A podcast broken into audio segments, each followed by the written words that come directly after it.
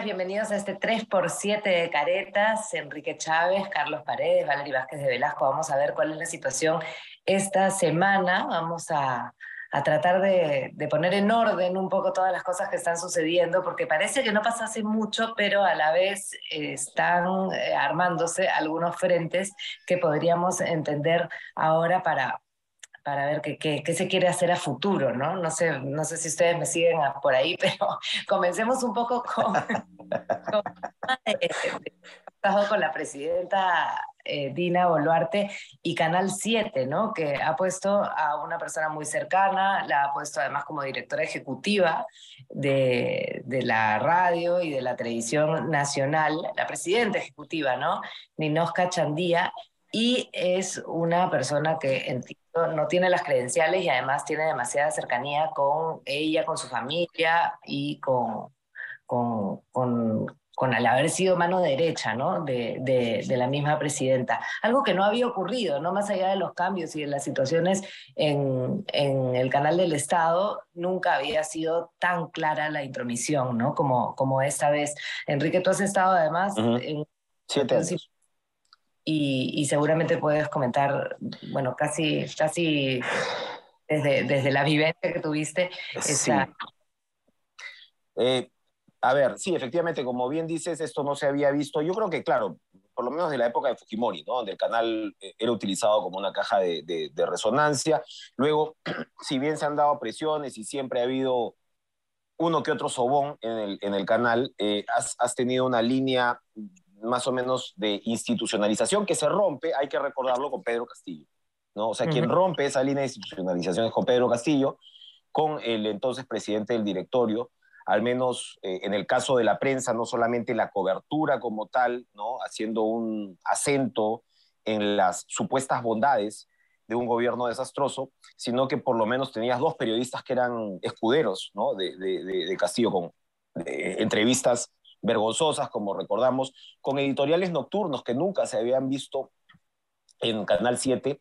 Eh, yo tuve un programa años y no se me ocurría arrancar con un editorial ensalzando las virtudes de este pobre hombre que está siendo atacado. Entonces, hacer esa, esa distinción, porque esa ruptura viene ahí. Y claro, ahora pues la señora dice, voy a poner pues a mi jefa de prensa, ¿no? O sea, que es sencillamente lo que, lo, lo que ha pasado. La señora Ninosca, que puede tener las credenciales probablemente, no lo sé, o por lo menos legalmente debe poder cumplirlas, ¿no? Porque no la conocemos en medios por ningún lado. Pero el tema es que, oye, ¿cómo vas a poner a tu jefa de prensa de presidenta del IRTP que maneja los medios públicos?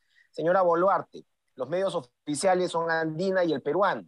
O sea, ¿por qué eh, la teleaudiencia nacional, que además el 7 es importante, pues porque de repente no se ve mucho en Lima, pero llega al último rincón del país? O sea, es, es, es sumamente importante, sumamente relevante.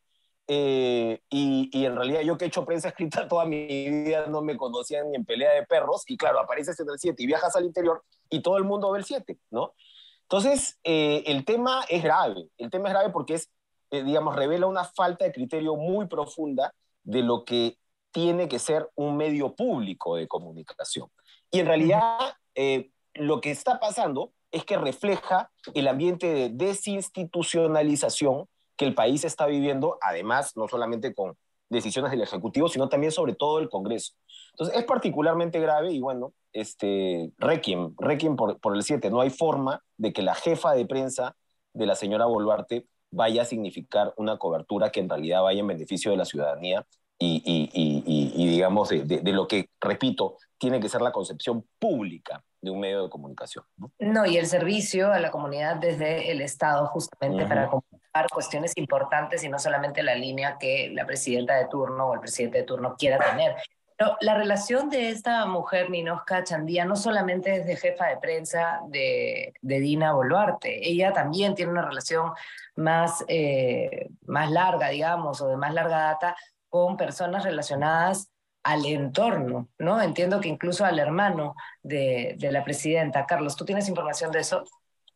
Sí, Ninosca Chandía siempre ha trabajado como comunicadora, pero en oficinas de prensa del Estado, ¿no? Siempre, nunca ha hecho periodismo, ha estado en la vereda de enfrente, digamos, eh, tratando de tapar algunas cosas que la prensa denunciaba de los funcionarios públicos en las instituciones donde ella trabajaba.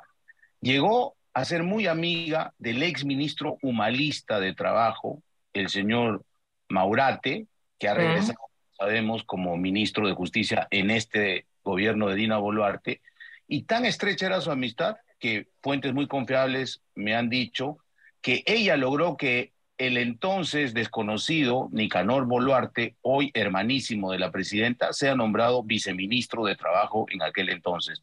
Así que su relación más que con Dina Boluarte es con Nicanor Boluarte. Por eso, cuando llega el gobierno de Perú Libre y Dina Boluarte se va como ministra de Desarrollo e Inclusión Social, Ninosca Chandía va como su directora de comunicaciones puesta por el hermano, ¿no? Y está ahí los 17 meses que Dina Boluarte fue ministra de Pedro Castillo. Cuando ella toma la presidencia por esta transición constitucional, va como directora estratégica de prensa de Palacio de Gobierno. Y en esa condición la nombran ahora, como dice Enrique, presidente ejecutiva del Instituto de Radio y Televisión, que maneja no solo TV Perú, sino Radio Nacional. Y como ha dicho Enrique, son los dos medios electrónicos que llegan al 99% del territorio peruano. La televisión comercial y la radio comercial no llegan a todos los rincones porque por una cosa simplemente de presupuesto. Entonces, es gravísimo que el gobierno asalte estos dos medios, que es de todos los peruanos, que es del Estado peruano, para ponerlo al servicio del gobierno. Es un retroceso muy grande y yo creo que si la presidenta Dina Boluarte quiere avanzar medio pasito para legitimar su gobierno que tiene todavía más del 80% de rechazo de los peruanos, debería dar un paso atrás y poner a alguien que tenga las credenciales y que garantice un mínimo de imparcialidad con la información de estos dos medios públicos, ¿no? Con esta designación, ¿no? Un paso atrás con esta designación. Sí, por supuesto, claro. Y ahora eh, habrá que ver, mientras tanto, qué es lo que se informa, ¿no? Porque tiene que haber, como decíamos, además, si va a llegar al 99% del territorio nacional, qué mensaje, ¿no? ¿Qué, qué tipo de, de, de información o campaña se va a poner durante el tiempo que, que, esta mujer esté al frente. Pero hemos hablado de periodismo también, que no necesariamente quiere decir que la presidenta ejecutiva esté haciendo periodismo, pero sí hemos hablado mucho de este tema y del, del, difícil momento que se está llevando también por que hay este, pues una crisis ¿no? dentro de, de, la prensa peruana, dentro de lo que está sucediendo. Hemos hablado eh, esta semana muchísimo del caso de Sada Goray y a partir de eso pues caen, caen varias personas relacionadas a la prensa. Eh, ¿Les parece si hablamos primero de Nicolás Luca?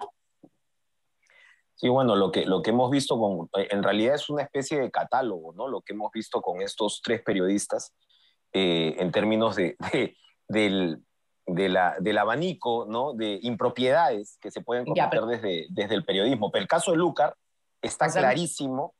¿Ah? Perdóname, perdóname, ¿sí? Digo, Gonzalo Segarra no es periodista. Hablamos entonces de los tres, Nicolás Lucar, Mauricio Fernández. Pero, pero, ejercía el periodismo, ¿no? no, no, bueno, pero Gonzalo, Gonzalo, exacto, exacto. Ok, bueno, digamos 2.5. Ese es parte del problema, ¿no? Ese es parte del problema de, de cómo el periodismo se está ejerciendo o cómo se entiende que se, que se ejerce el periodismo. Evidentemente, puedes tener otros trabajos, bueno, obvio, ¿no? O sea, por los tiempos que corren, este, es evidente que muchos estamos obligados a realizar eh, otro tipo también de, de trabajo, pero eso no implica que pierdas completamente la línea entre uno y lo otro. Volviendo al caso de Lucar, eh, está clarísimo, pues, o sea, el señor Marrufo dice, me pidieron 100 mil dólares eh, para que dejen de hablar de mí. Es decir, la iniciativa viene del medio, según, según Marrufo, la iniciativa viene del medio, lo cual uno dice, oye, puede haber aquí un carácter extorsivo incluso, y claramente el antes y después de Lucar este, lo dice todo, ¿no? Lo dice todo, o sea, y Lucar con la vehemencia que tiene, ¿no? Y decía, ¿cómo es posible que esté en el gobierno un personaje, profesor Pedro Castillo? No le estamos advirtiendo. Y de ahí es, no, yo no dije que estaba con los guachiturros, jajaja. Oye, es bastante evidente y calza con lo que Marrufo está diciendo. Ahora, si Marrufo va a decir la verdad que se está comprobando por todas partes y va a tener digamos, en su objetivo a un periodista para desacreditarlo y mentir, pues suena bastante, bastante poco creíble, ¿no? Sí, Nicolás Lucar hace un cambio de actitud clarísimo, clarísimo, porque de pronto dice, no sé si se ha malentendido, yo no he querido decir que el señor Salatiel mm, mm. efectivamente hablaba, hablaba directamente del tema. No sé si tienes algo que decir sobre la Nicolás Lucar sí. también. No solo es que hace esa rectificación pública porque era parte de la exigencia de Marrufo, sino que después nunca más vuelve a referirse a él hasta el 7 de diciembre, que Marrufo está saliendo en vivo desde el penal Castro Castro y precisamente por una coincidencia Lucas lo pone al aire en su programa y cuenta que le habían pedido los, los 100 mil dólares que refiere Enrique. Y no solo eso, sino que también entrevistó a Sada Goray como parte de un paquete, ¿no? Porque ya ha quedado claro que se reunió con Tijero, ¿no? Previamente. Y no solo eso, sino que Exitosa Radio, que está comprometida en este tema, porque Eduardo Capuñay, Lalo Capuñay, es el que supuestamente, según Marrufo, recibió el dinero, ha borrado de su página web, de sus archivos, todo lo que tenga que ver con los comentarios de Lucar, los antes y después, y también las entrevistas alrededor de este caso de Marca Group, ¿no? O sea que estamos hablando de un medio bastante comprometido con el, el régimen de Castillo. Recuerden que Lucar le hizo una entrevista y yo creo que inauguró un nuevo género en el periodismo, la publi entrevista, ¿no? Eh, incluso en Caretas nosotros documentamos que también estaba metiendo sus narices en la Secretaría de Comunicación Social de la PCM a través de Alfredo Pomareda, porque ahí se manejaba la publicidad estatal. Hoy el presupuesto de esa oficina es 18 millones de soles al año. Así que no solamente es un hecho aislado, ¿no? Y él sale, pues, desde mi punto de vista, cínicamente a decir que lo están atacando sus enemigos. Yo creo que le debe una explicación, primero, a sus oyentes y segundo, al periodismo, ¿no? Y ese día que habló Salatiel Marrufo, que es el 7 de diciembre, que es el mismo día que Pedro Castillo intenta el golpe de Estado, este, también habla Mauricio Fernandini, ¿no? Y ese día comienza pues a explicar un poco eh, que él estaba siendo mencionado en esta situación, pero que no había recibido nada, que no había visto eh, dinero, que su casa en algún momento pues había sido utilizada por su prima, pero claro, nada de lo que nosotros hemos sabido esta semana, ¿no? Que además si no me falla eh, las fechas, la declaración de Mauricio es en marzo, me parece, a la fiscalía, y él ha seguido diciendo después de eso que no tenía nada que ver con estos actos eh, de entrega de dinero, que había visto dinero o, el alquiler de su casa. Eh, es como un poco difícil pensar que alguien, además con su experiencia, no va a saber que todo va a salir a la luz. Todo se sabe, ¿no? ¿Y qué tal, qué tal 7 de diciembre, como, como, como lo señalas? O sea, realmente y, claro, a veces las piezas se arman también de modo retrospectivo, ¿no? Porque claro, eh, él comienza efectivamente como a las 8 de la mañana, estando Mauricio parado en el caso que loquea pues a Castillo. El, caso Marrufo y Sada Goray es, lo que, aparte Carlos lo ha, lo, ha, descrito en detalle en algún momento, o sea, es lo que loquea a, a Castillo y precipita este, este golpe, porque claro, digamos, no es solamente la declaración, porque el golpe lo había estado preparando desde un par de días antes, sino que me parece que el 5 de diciembre es que Marrufo declara, creo que es ante Fiscalía, y la Comisión de Fiscalización lo cita el día 7, ¿no? Entonces, claro, ya se sabía que se iba a hacer, pero la información básicamente ya estaba, ya estaba siendo publicada. Y por eso es que Mauricio, por eso es que Mauricio habla antes que Salatiel vaya a la comisión, porque ya había salido en el 2, me parece el trascendido de, ¿no? en, en, en Latina. Eh, y habla pues que el periodista es Cajadillo, es que el que lo llama, qué sé yo. Y claro, si a eso le sumas no solamente el hecho de haber recibido 60 mil soles, ahora la última versión, que entiendo no es algo que entrega Mauricio, que es el, el bono de éxito de 80 mil dólares, que la prima recibe 360 mil soles, era por qué?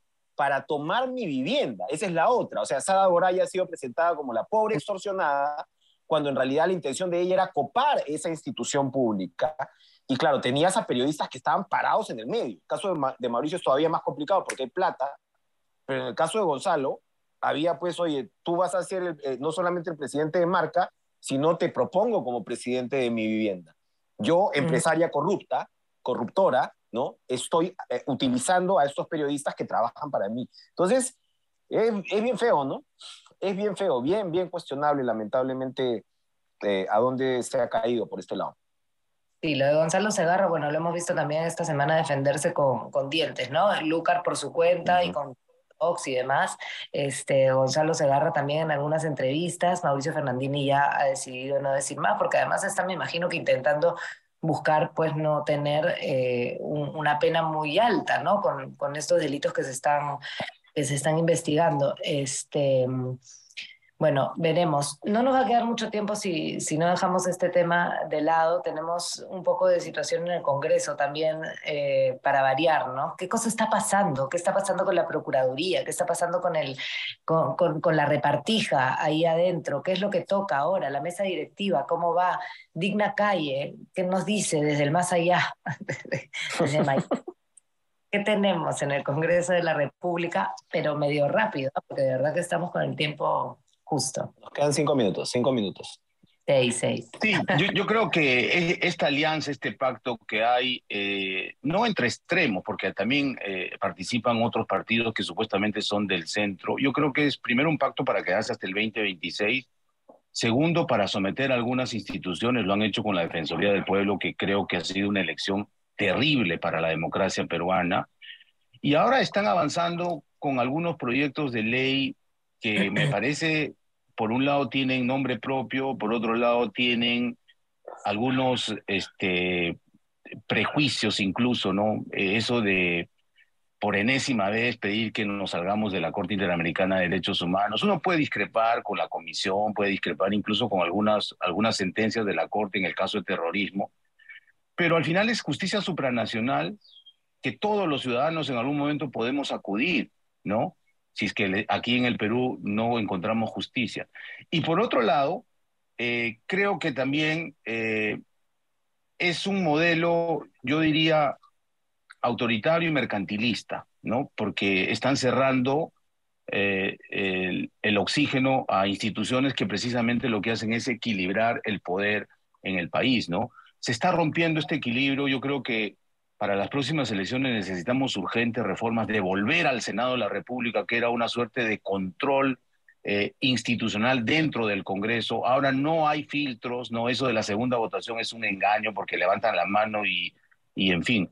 Eh, creo que por ahí va eh, el control político a este gobierno, que como hemos dicho en este podcast, está empezando a tomar medidas absolutamente erráticas, muy parecidas al gobierno de Pedro Castillo, no se está haciendo con la misma vehemencia con la que se hacía en el régimen anterior. Creo que el Congreso tiene que cumplir su función y una de sus principales funciones es fiscalizar al poder de turno. Ahora, de alguna forma, Dina Boluarte es como un gobierno de transición, por más de que al final estamos llegando al 2026 en, en, en las en las próximas elecciones porque no se está haciendo nada al respecto, ¿no?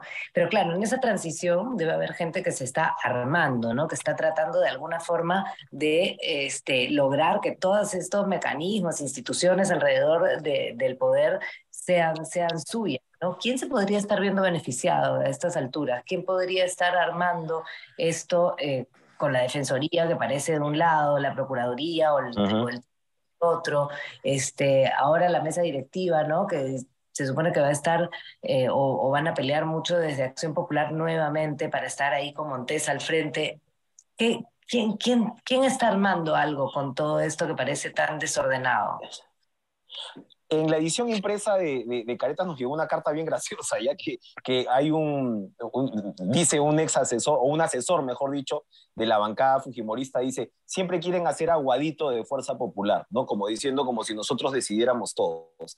Más allá de la anécdota, eh, lo de fuerza popular no es nada aguado en el Congreso, ¿no? Eh, la Comisión de Constitución, eh, controlada por, por Nano Guerra García, es donde se están cocinando buena parte ¿no? de, todas estos, de todas estas involuciones, que además se está, se está queriendo ahora que el Congreso elija al procurador del Estado, que el Congreso ratifique al jefe de la DINI, que el Congreso pueda suspender a las autoridades regionales si es que se portan mal.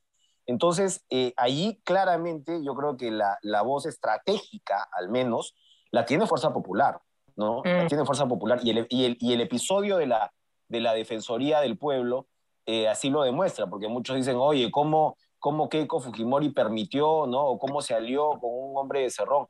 pues probablemente, como ya hemos visto, ese hombre de Cerrón también fue hombre en su momento de Humala y puede ser funcional a quien venga, ¿no? Siempre y cuando el acuerdo sea el correcto. Entonces, hay que, hay que, yo creo, mirar, mirar con, con, con, mucha atención cuál es la estrategia de Fuerza Popular detrás de este copamiento de, de las instituciones, ¿no? Ya, pero entonces tendríamos que pensar así, como casi que ser mal pensado de que va a intentar ser nuevamente candidata o, intentar ser presidenta. Bueno, ¿para qué vas a hacer, perdóname Carlos, ¿para qué vas a hacer TikToks tan sonsos como los que está haciendo Keiko si no quieres ser candidata, no?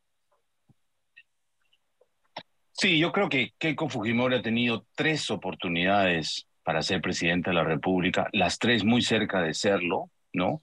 En segunda vuelta, alguna ya con cinco puntos de ventaja un día o una semana antes de la segunda vuelta, y ha perdido básicamente porque yo creo que no tiene liderazgo para ser presidente de la República. Mi consejo de verdad sano sería, señora Keiko, eh, dedíquese a otra actividad, ¿no? Tiene una maestría eh, en Estados Unidos, así que podría conseguir trabajo en la actividad privada. Yo creo que su liderazgo es pernicioso para la democracia en el Perú. Y hay que decirlo abiertamente porque, a ver, yo no entiendo, por ejemplo, este pacto fujimorista con el serronismo para, eh, para elegir a este señor que en vez de tener currículum tiene prontuario. Y hay muchísimas cosas graves en Guano que están empezando a salir. En Contracorriente hemos sacado un reportaje, pero ya con cosas de baja estofa, ¿no? Estafas, este, eh, falsificación de documentos, etcétera. Ese defensor del pueblo es indefendible. Y ese pacto del Fujimorismo nocivo para la democracia viene desde el 2016, la verdad. Y parte de esta crisis se lo debemos a ellos. Parte, bueno, una gran parte. Una gran parte. Rápidamente, un minuto solamente por el tema de dengue. ¿Qué está haciendo el Ministerio de Salud? Bueno, ahí creo que Carlos tiene mejor planteados los números, pero lo que se ve, si ya estamos hablando de 184 muertos, ¿no? Estamos hablando de, que, de algo que se ha salido completamente de control y que otra vez te llama a, preguntarte qué está pasando con, con, el tema institucional del, del, país. Tenías hasta, bueno, antes de la pandemia, un Ministerio de la Salud relativamente, pues, o sea, por lo menos en vías de desarrollo. Eh, lo que estamos viendo es fatal, ¿no? No llega ni el paracetamol ni el repelente. No, y sobre todo eh, tenemos una ministra que no está a la altura de su responsabilidad, vamos a decirlo claro, eh, además irresponsable, histriónica, no sale a, dar declaraciones en el sentido de que en dos semanas se acaba el dengue y no se ha hecho el trabajo que tenía que hacerse, ¿no? Como dice Enrique, más de 180 muertos. Señores, es tres veces los fallecidos de las protestas de diciembre, enero y parte de febrero. Y nadie se está eh, escandalizando, ¿no? Hay eh, regiones como Piura donde ya hay más de 57 muertos, ¿no? Y hospitales absolutamente colapsados. Eh, yo creo que esta moción eh, de interpelación del Congreso hacia la ministra Rosa Gutiérrez debiera prosperar en el Congreso. La carta de Edgar Málaga es muy seria, científicamente sustentada. Málaga es un médico, un científico, independientemente de la política le está diciendo a nivel de política pública, de gestión pública, señora, usted no está haciendo nada. De un paso al costado y permita que alguien con más capacidad pueda controlar esto que se, ya nos está, se nos está yendo de las manos, ¿no? A ver si algo de eso tenemos esta semana. Se acabó el tiempo. Em, nada, nos vemos el próximo sábado. Muchas gracias, que tengan buena semana Chao. Feliz fin de semana. Nos vemos el próximo sábado. Chao.